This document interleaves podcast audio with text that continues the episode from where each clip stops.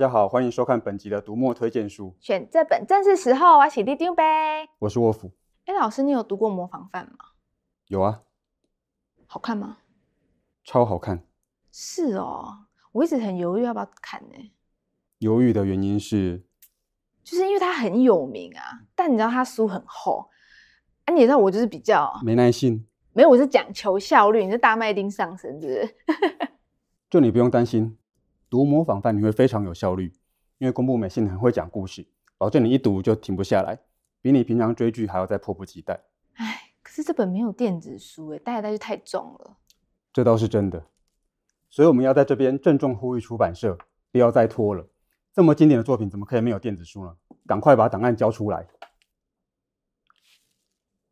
不过虽然没有模仿犯，但宫部美幸已经有好几本电子书了，你可以先试试看。哦，那你推荐一本不厚的？嗯，很多人的印象里，宫部美幸是写推理小说的，不过他也有呃奇幻小说跟时代小说，同时也参与过绘本的创作。既然你想找一本比较不厚的，那我推荐谁？谁？谁是书名呐？好好好。这本书的主角叫山村三郎，他本来是一个童书编辑。那交了女朋友之后呢？后来发现女朋友是一个大集团总裁的私生女，总裁答应把女儿嫁给山村，那但是要山村到集团里面工作，所以山村后来就变成集团里面在编这个社内刊物的编辑。有一天，因为总裁服务多年的司机被撞死了，那凶手肇事逃逸，司机的女儿想要替父亲出一本传记，那借以呼吁凶手出面自首。总裁念在常年的交情，就叫山村去帮忙这个出书的事宜。所以山村就去拜访了司机的女儿，但后来就发现这两个女儿不但对出书这件事情的看法不一样，而且这个司机被撞死好像不是一个意外。哇，总裁私生女肇事逃逸，这设定听起来很乡土剧哎。是啊，不过你仔细想想，山村的这个设定其实很有意思。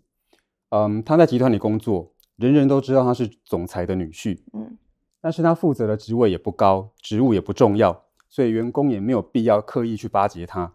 大多数人下班之后跟同事去喝酒，都会想要骂骂公司啊，讲讲主管坏话，但没有人会自找麻烦的在山村面前讲公司的坏话。结果他就变成一个下班之后没有同事会邀他去居酒屋的边缘人。怎么这个总裁女婿听起来这么悲情啊？是，不过也因为没有人会刻意去巴结他，所以山村有的时候会观察到一些一般人看不到的真相。故事中的大集团其实就是一个小社会，什么样的人都有。公木美幸非常擅长用这种中间偏下方的角度去观察社会，那把山村这种呃位置尴尬的角色写得活灵活现。以山村三郎为主角的系列已经有四本书，那都有电子版。像他的第二部叫《无名毒》，宫部美幸把那个职场里面的神经病写得非常的到位，你读了之后会非常庆幸我们公司里都是正常人。对啦，虽然某位主管讲话很机车，但其实还算是个正常人。那如果我对这个无名毒有兴趣，想看啊，我可以从第二部开始看吗？虽然按照顺序看会比较了解角色之间的关系，不过独立看也没什么问题。你可以先挑一本来看看，然后你就会发现宫部美信这个说故事的功力。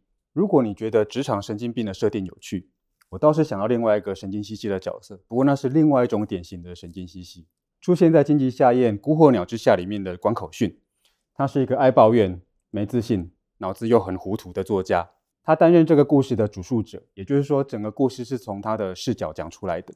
嗯，这个听起来很鲁蛇诶，让这么废的主角 hold 住全场可以吗？《孤候鸟之下》是一本推理小说，在很多推理小说里面，讲故事给读者听的这个角色并不是主角，读者们透过他的眼睛去看侦探怎么解谜，所以这个解谜的侦探才是主角。哦，《孤候鸟之下》的主角叫中禅寺秋秋彦。他开了一家旧书店，叫金吉堂。所以他朋友都把这个旧书店就当成他的绰号，就叫他金吉堂。那金吉堂读了非常非常多的书，然后知道非常多的冷门的知识。那除了是旧书店的老板之外，他也是神社的住持，同时还是可以驱魔的阴阳师。哇，真是个斜杠老板呢！但你不是说这是推理小说？难道故事里面的凶手是妖魔鬼怪吗？以荆棘堂为主角的系列作品，的确每一本都会提到一些怪事。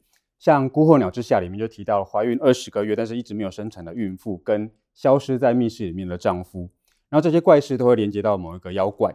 荆棘堂会在某呃每本书里面解释这个妖怪的特性跟它源流，以及它代表了哪一种黑暗的人性。荆棘堂虽然是个阴阳师，但是他很明白说妖怪其实是扭曲的人性，所谓的驱魔，其实是要破除人心当中的魔障。虽然妖怪知识是金吉堂系列的招牌特色之一，但是每个故事里面其实都没有妖怪。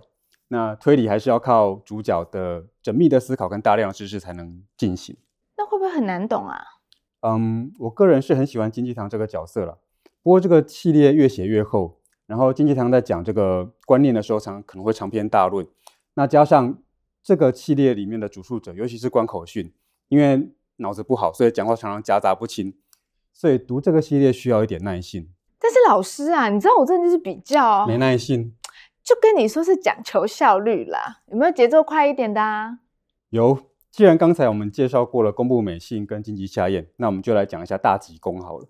大吉宫是什么八加九的嘻哈团体吗？不是啊。大吉公是这个三位作家所属的公司帮他们架设的官方网站，会定期呃公布活动资讯跟他们的新作品。嗯，那这个网站的名字是从三个作家的名字里面各取一个字组合起来的。嗯，公就是公布美信，吉是金吉夏彦，最前面那个大是大泽在昌。大泽在昌其实是三位作家里面年年纪最大的，他最有名的是带有冷硬派感觉的新塑胶系列。不过，他有另外一个受欢迎的系列叫《打工侦探》，会符合你的需求哦。打工侦探，所以这个侦探是兼差的。那他的本业是什么？高中生。哦，有中二的感觉了。的确，打工侦探的主角叫牙木龙，是个高二学生，抽烟飙车什么都来。不过没有混帮派，他就是交友广阔，然后跟三教九流都处得很好。那他爸爸的侦探事务所如果有事的时候，就会找他帮忙。这就是书名《打工侦探》的由来。牙木龙有时帮老爸的忙，有时帮同学的忙，有时帮身旁正妹的忙。呃，有的时候还会想去要去调查老爸的过去，因为他的父亲牙木良介虽然看起来就是个好色的不良老爸，但事实上他过去充满了谜团，而且可能还会引出这个跨国的犯罪集团跟特务单单位，非常的热闹。这个系列有的是短片，有的是长篇，嗯，进行非常有动漫的感觉。那有的时候非常的夸张好笑，但是也有的时候非常热血感人。好诶，听了这么久，这种系列最适合我这种年轻人了。如果你想要感受宫部美幸讲故事的独特魅力，想读金吉夏彦讲妖怪但又没有妖怪的奇妙故事，或者大泽在昌很有动漫感的中二侦探小说，都可以到这里来看我们大吉宫的推荐书哦。好，收工了，收工了，拜拜。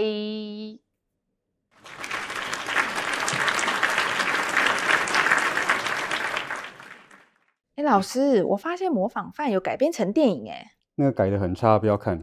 但是看电影比较快啊，那、啊、你就知道我这个人就是比较没耐性。哎，老师，你这时候接话真的很有效率，哎。